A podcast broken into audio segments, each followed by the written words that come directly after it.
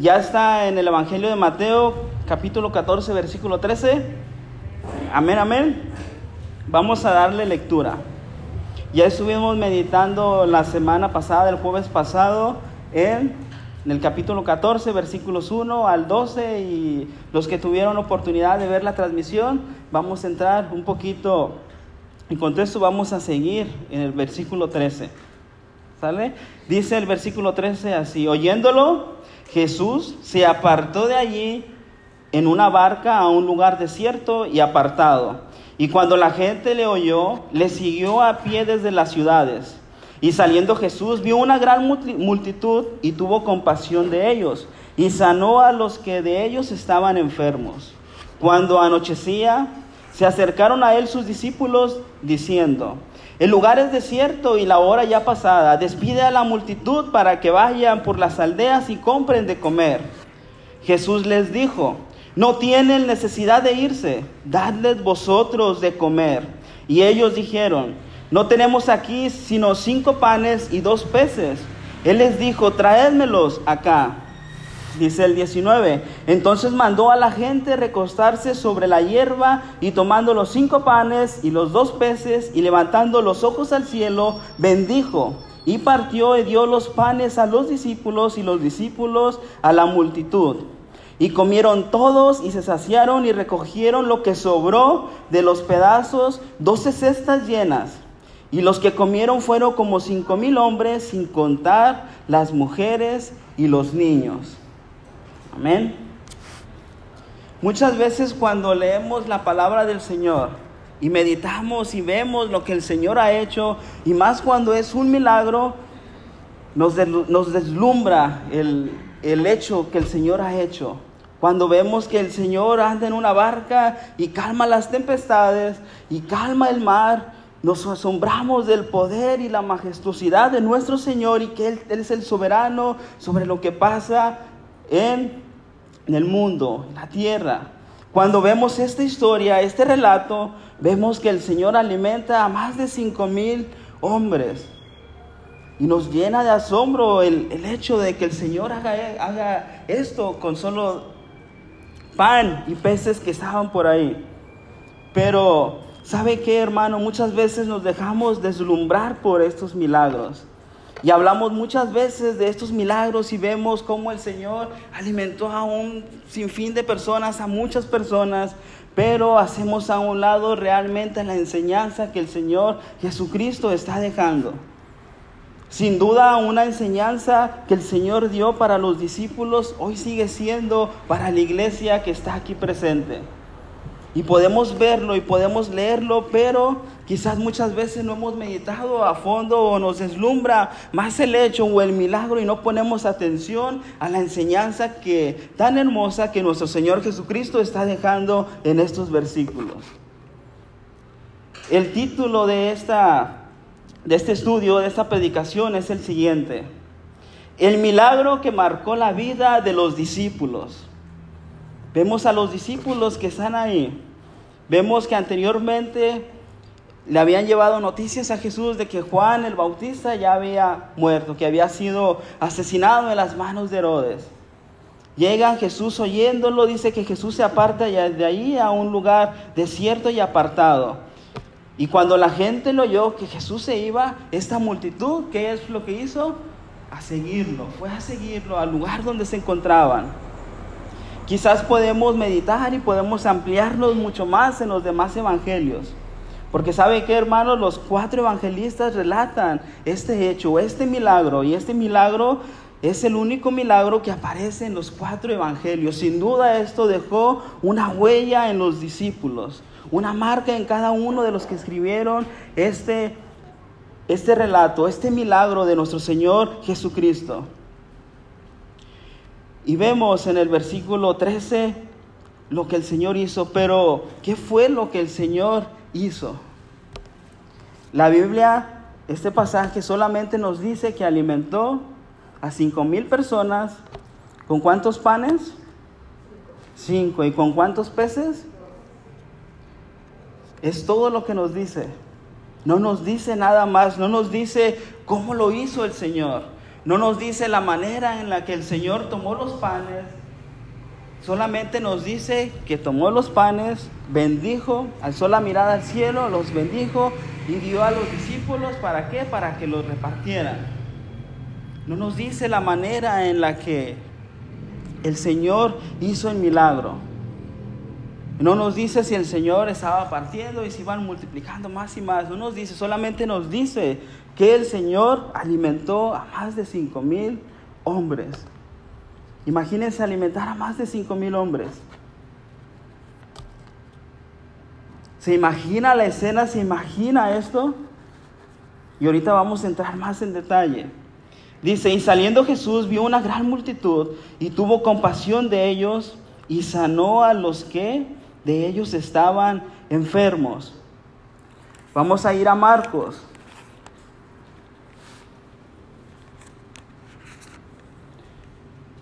Marcos capítulo 6, versículo 30 y 31. Entonces los apóstoles se juntaron con Jesús y le contaron todo lo que había hecho y lo que habían enseñado. Y él les dijo, venid vosotros aparte a un lugar desierto y descansad un poco, porque eran muchos los que iban y venían, de manera que ni aún tenían tiempo para comer. Y se fueron solos a una barca a un lugar desierto. Pero muchos los vieron ir y le reconocieron y muchos fueron allá a pie desde las ciudades y llegaron antes que ellos y se juntaron con él. Dice el 34. Y salió Jesús y vio una gran multitud y tuvo compasión de ellos porque eran como ovejas que no tenían pastor. Y comenzó a enseñarles muchas cosas.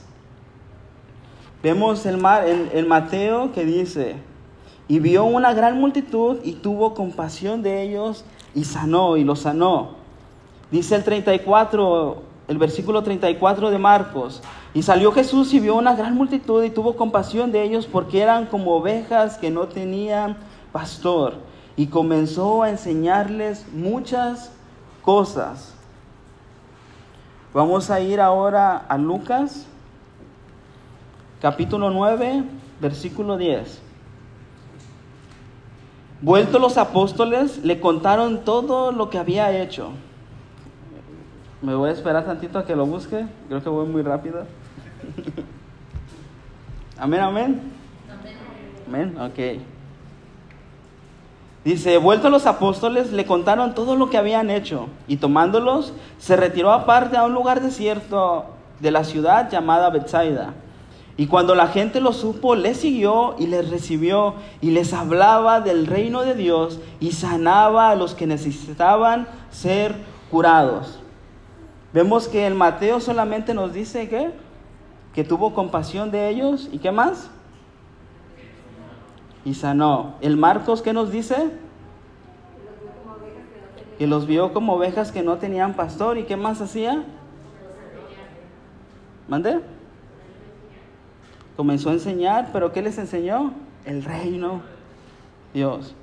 Y aquí en Lucas, ¿qué nos dice?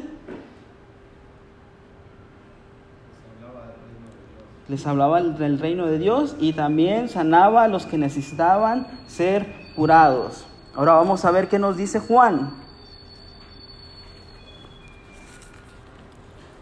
Juan capítulo 6, versículo 1 y 2. Después de esto, Jesús fue al otro lado del mar de Galilea, el de Tiberias, y le seguía gran multitud, porque venían, veían las señales que hacía en los enfermos. Entonces vemos que el Mateo, que hacía, vio a una gran multitud, tuvo compasión de ellos y los sanó. El Marcos. Y les enseñó. En Lucas. Les hablaba el reino de Dios y los sanaba. ¿Y en Juan qué nos dice? Los sanaba. Pero lo seguían, ¿por qué? Porque veían las señales que Jesús hacía vemos a una gran multitud que seguía a Jesús, a nuestro Señor. En aquel tiempo muchos de ellos iban por querer ser escuchado, por querer escuchar lo que el Señor estaba hablando. Muchos de ellos quizás iban porque tenían alguna dolencia, tenían algo en su cuerpo que los aquejaba y necesitaban ser sanados. Quizás algunos iban para ver qué podían o qué podían sacar provecho de ir con el, con el maestro. Muchos de ellos iban quizás nada más a ver qué era lo que hacía el Señor. Querer quizás ir a acusarle, quizás hasta los fariseos, los escribas estaban ahí para ver qué era lo que el Señor hacía. Pero el Señor ve a esta multitud que se acerca y dice la palabra que Él tuvo compasión de ellos porque eran como ovejas sin pastor. No solamente les alimentó, no solamente sació su, su necesidad que tenían de alimento porque duraron varias horas en ese lugar, desde que llegó la multitud a este lugar. Entonces el Señor tuvo compasión de ellos, los alimentó, pero ¿sabe qué era lo más importante, hermano? Que el Señor les enseñaba, que el Señor les hablaba acerca del reino, que el Señor les compartía el Evangelio. Eso era lo importante. Jesús tuvo compasión de ellos. Vamos a estar analizando tres aspectos importantes que podemos aplicar en esta noche a nuestra vida. El primero de ellos es el siguiente. Lo más importante no es el milagro, sino la enseñanza que da nuestro Señor Jesucristo. Pero podíamos preguntarnos, ¿qué enseñanza podemos sacar de aquí? ¿Qué enseñanza podemos nosotros ver si solamente el Señor alimentó a cinco mil hombres? ¿Qué enseñanza podemos sacar de esto? ¿Qué podemos ver en este milagro? Ya sabemos que el Señor puede hacer cosas imposibles para nosotros. El Señor puede hacer cosas que quizás nosotros no imaginamos. ¿Qué me puede hablar a mí el hecho de que el Señor haya sanado a muchos enfermos en este lugar? ¿Qué me puede hablar a mí de que el Señor haya alimentado a más de cinco mil personas? Muchas veces esto se nos hace normal y pensamos que no podemos sacar nada de esto. Pero sin duda los discípulos se llevaron una gran enseñanza que los marcó a cada uno de ellos. Ningún otro milagro aparece en los cuatro evangelios solamente este. Y no describe, como ya vimos, cómo hizo el milagro, solamente que tomó los panes, tomó los peces, los repartió y los dio a los discípulos para que los repartieran entre la gente. Debemos buscar qué es lo que el Señor quiere enseñarnos en cada rincón de la palabra. ¿Qué es lo que el Señor quiere hablarnos a cada uno de nosotros? Sin duda los discípulos estaban en un proceso de aprendizaje con el Señor. Eran hombres quizás que estaban con Él y estaban aprendiendo de Él, estaban forjando su carácter, su fe estaba creciendo, su confianza en el Señor estaba creciendo, iban aprendiendo de nuestro Señor. Se nos dice más adelante no vamos a entrar de lleno, pero un evangelista dice que el Señor ya sabía lo que iba a hacer. El Señor desde que se dirigió a ese lugar ya sabía lo que iba a hacer. Ya sabía lo que los discípulos le iban a decir. Ya sabía el Señor qué iba a hacer en ese lugar. Ya sabía lo que el Señor les iba a enseñar. Él ya lo sabía. Entonces van a ese lugar, la multitud se le acerca y dice el versículo 15, cuando anochecía se acercaron a él sus discípulos diciendo, el lugar es desierto y la hora ya pasada, despide a la multitud para que vayan por las aldeas y compren de comer.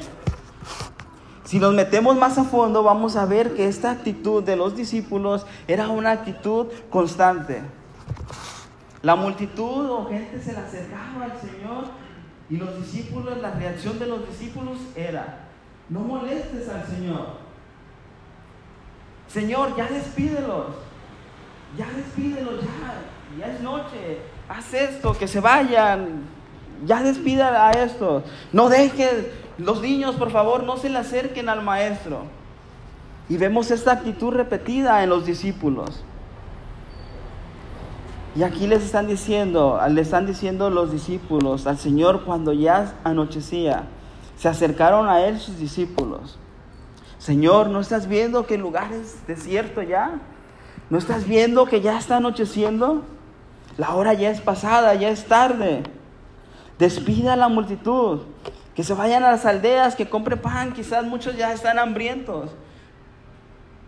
Quizás pudieron decir, ya te escucharon durante mucho tiempo, quizás tienen hambre, están aquí desde, desde mucho, caminaron mucho para venir hacia ti. Ya despídelos.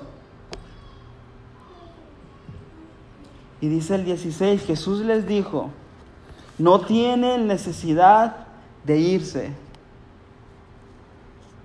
Dadles vosotros de comer. Imagínese usted en esta situación. Imagínese que usted es discípulo del Señor y está con el Señor en este momento. Y usted empieza a ver que ya es noche, que ya se está haciendo noche. Y está la gente ahí mucha emocionada porque el Señor los está enseñando. Porque están escuchando las palabras del Señor. Y usted está ahí y usted empieza a ver que ya se empieza a oscurecer. Y empieza a ver que el sol va bajando. Y quizás usted siendo un discípulo le empieza a dar hambre también. Y voltea a ver al Señor y ve que el Señor está emocionado, está predicando su palabra y está ahí. Usted en lugar de estar atento como discípulo, recibiendo la enseñanza de su Señor, está preocupado por la hora. Y está viendo que el sol se está haciendo más abajo y va más abajo y le empiezan a gruñir las tripas. Y se acerca con el Señor, Señor, ya despídelos, ya es noche. ¿No estás viendo el lugar? Es desierto, quizás es peligroso. Que vayan por las aldeas y compren de comer. Y si alguien se acuerda de nosotros, que nos traigan un poquito. Es suponiendo, estamos contextualizando la historia a este, a este tiempo. Y el Señor les dice, no tienen necesidad de irse. Darles vosotros de comer. Están en un lugar desierto. Están alejados. Está haciendo noche. ¿Qué diría usted? ¿Diría lo mismo que los discípulos? Quizás no tenían suficiente dinero. Imagínense alimentar a cinco mil personas, más de cinco mil personas. Era una situación que ponía a prueba a los discípulos. Era una situación que ponía sin duda a prueba a los discípulos. ¿Qué era lo más fácil decir? Señor, tú eres el Todopoderoso, eres el Dios. Para ti nada es imposible. Tú puedes alimentarlos, tú puedes darles. Ya los sanaste. Has sanado a enfermos. Tú puedes alimentar a más de cinco mil personas.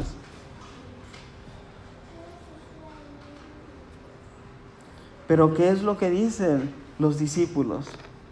Versículos 17. Y ellos dijeron, no tenemos aquí sino cinco panes y dos peces. Y ni siquiera eran de ellos, eran de un muchacho que andaba por ahí. No tenemos aquí sino cinco panes y dos peces. El segundo aspecto que debemos considerar es el siguiente. Los discípulos confiaron en lo que podían hacer terrenalmente y no lo que podía hacer el Señor. El Señor, ellos se acercaron y vieron a esa multitud y vean, la, vean lo que dicen los, los discípulos. El lugar es desierto. La hora ya es pasada. Despídelos para que vayan a comprar de comer por las aldeas.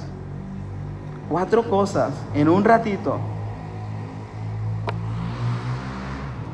Y quizás ellos pensaron que estaban haciendo algo, algo correcto, porque la hora ya era pasada, ya era de noche, estaban en un lugar desierto.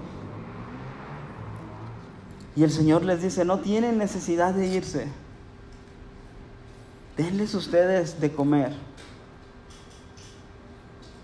Si vemos en los demás evangelios nos dice algo diferente. Pero es lo mismo, pero más detallado. Pero para no extendernos de más, vamos a hablarlo solamente. Uno de los discípulos dice, Señor, ¿de dónde sacaremos tanto dinero para alimentar a tantas personas? ¿De dónde vamos a adquirir dinero para poder alimentar a estas personas? Pensando lo que podían hacer terrenalmente. Muchas veces usted y yo somos así. Muchas veces nos olvidamos de lo que el Señor puede hacer en nuestras vidas. Muchas veces queremos hacer las cosas por nuestras propias fuerzas. Muchas veces queremos nosotros actuar y nos olvidamos de lo que el Señor puede hacer en nuestras vidas. Muchas veces nos olvidamos del poder del Señor y confiamos más en nuestras fuerzas que en lo que el Señor puede hacer. Muchas veces la salida es sencilla y nosotros buscamos la más complicada. Muchas veces lo que el Señor nos pide hacer es sencillo y nosotros lo hacemos complicado.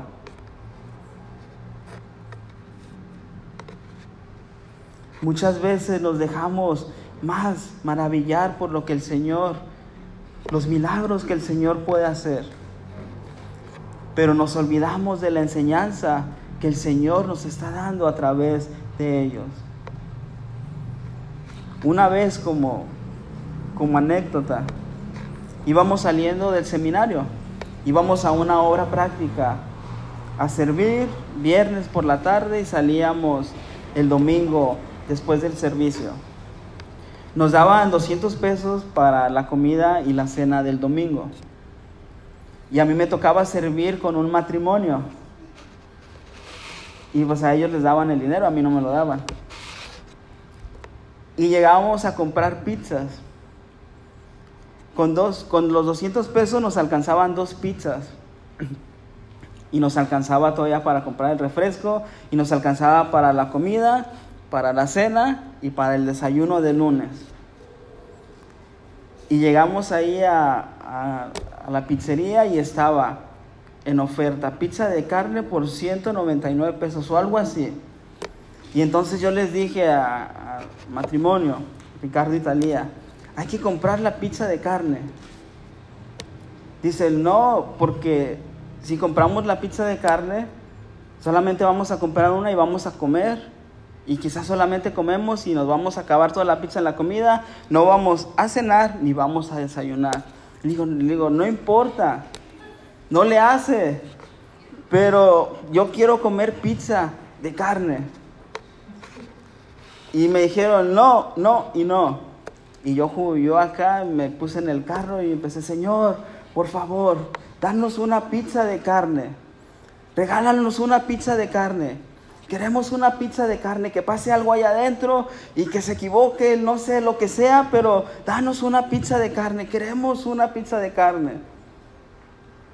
Y ya salió la señora por la ventana, entregó las pizzas y ya, bueno, vámonos. Pero ustedes, no me acuerdo qué les dije, ustedes tienen la culpa de que no van a comer pizza de carne, no sé. Y ya llegamos al seminario, llegamos a, la, a la casa donde se quedaban ellos. Y entonces empezamos a comer, nos comimos la pizza de arriba, había un poco de espagueti que ellos tenían y estábamos comiendo. En el momento que quitaron la caja de arriba y pusieron la pizza que estaba abajo arriba y la abrieron, ¿qué cree que era? Una pizza de carne. Era una pizza de carne. Yo me quedé así, wow. Dije, gracias Señor. Y sabe que hermano, yo no lo hice con la intención de que el Señor nos diera una pizza de carne. Yo estaba en el momento ahí cotorreando con ellos, diciéndoles, ah, una pizza de carne. Quiero una pizza de carne. Ya después, solo en mi cuarto medité. Dije, Señor, tú puedes hacer las cosas que para nosotros son imposibles, imposibles. Lo más mínimo que parezca, tú lo puedes hacer posible. Y estaban los discípulos con el Maestro, con el Señor. Y lo primero que se les ocurrió fue, no tenemos dinero, necesitamos dinero para, que, para alimentar a esta multitud. Señor, no estás viendo a la multitud, son demasiados. ¿Cómo vamos a alimentarlos? No tenemos. Estaban con el Dios Todopoderoso, con el Señor. Y el Señor les dice, traérmelos acá. Tráiganmelos. ¿Y qué es lo que hace el Señor? Alimentó a más de cinco mil personas con solamente dos peces y cinco panes. Entonces mandó a la gente a recostarse sobre la hierba y tomando los cinco panes y los dos peces y levantando los ojos al cielo, bendijo y partió y dio los panes a los discípulos y los discípulos a la multitud. Y comieron todos y se saciaron y recogieron lo que sobró de los pedazos, doce cestas llenas. Y los que comieron fueron como cinco mil hombres, sin contar las mujeres y los niños. No solamente comieron hasta quedar saciados. La idea de esta expresión en el idioma original es lo siguiente, la usaban para referirse a los animales que andaban pastando por ahí, que iban comiendo, comían, comían, comían. Entonces cuando ellos quedaban satisfechos, se recostaban. Es casi algo parecido, contextualizándolo a ese tiempo, cuando usted come, queda satisfecho y le da el mal del puerco. Que decimos, me dio el mal del puerco. Algo similar pasó en ese lugar. Comieron quedaron saciados y se recostaron. Más de cinco mil personas, y no solamente eso, sino que sobraron doce cestas llenas, más de lo que necesitaban. Imagínense la enseñanza que recibieron los discípulos en ese momento, para que quedara registrada por los cuatro evangelistas, por los cuatro evangelios que tenemos en este lugar. Un milagro que lo leemos y parece sumamente maravilloso, pero a la vez tan sencillo. Pero la enseñanza que hay de esto es muy grande, muy hermosa y es aplicable para usted y para mí en este tiempo, para la iglesia de estos tiempos.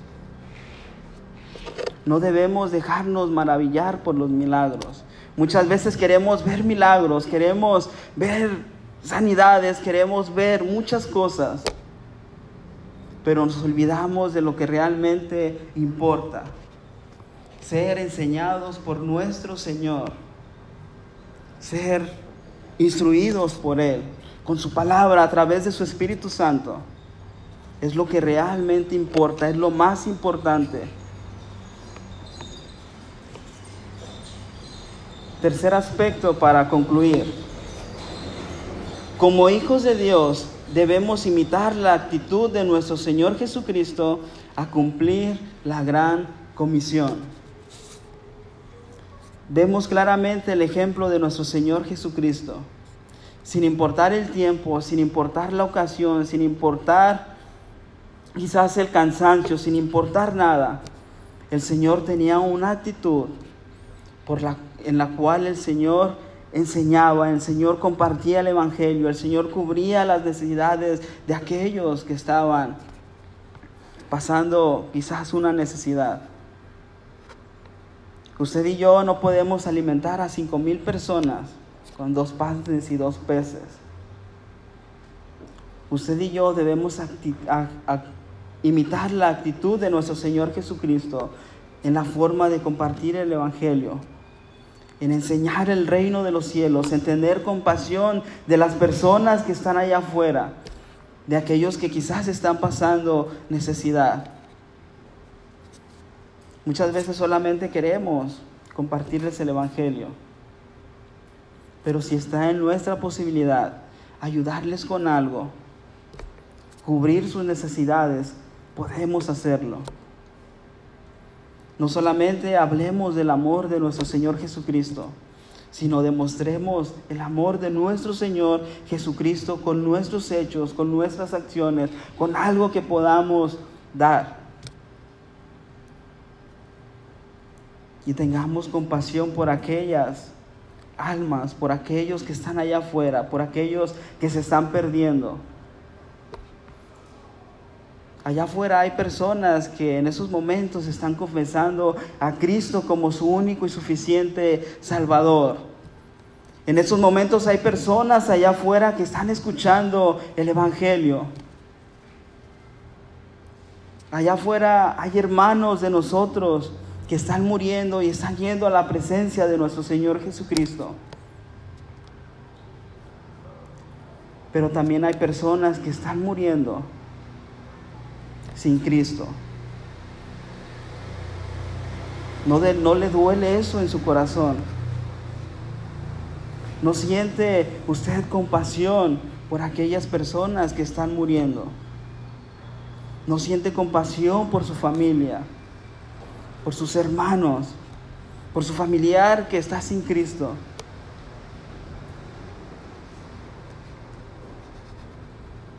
debemos imitar la actitud de nuestro Señor Jesucristo. Es momento. Los tiempos son difíciles y van a estar más difíciles.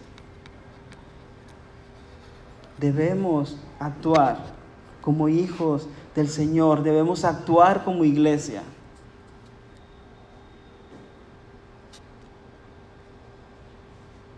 Las personas que están allá afuera necesitan que alguien les hable de Jesucristo, que alguien les diga que hay una esperanza.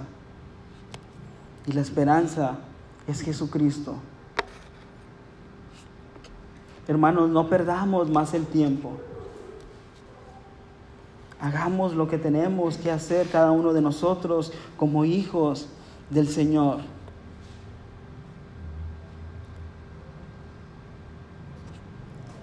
Amén. Vamos a orar.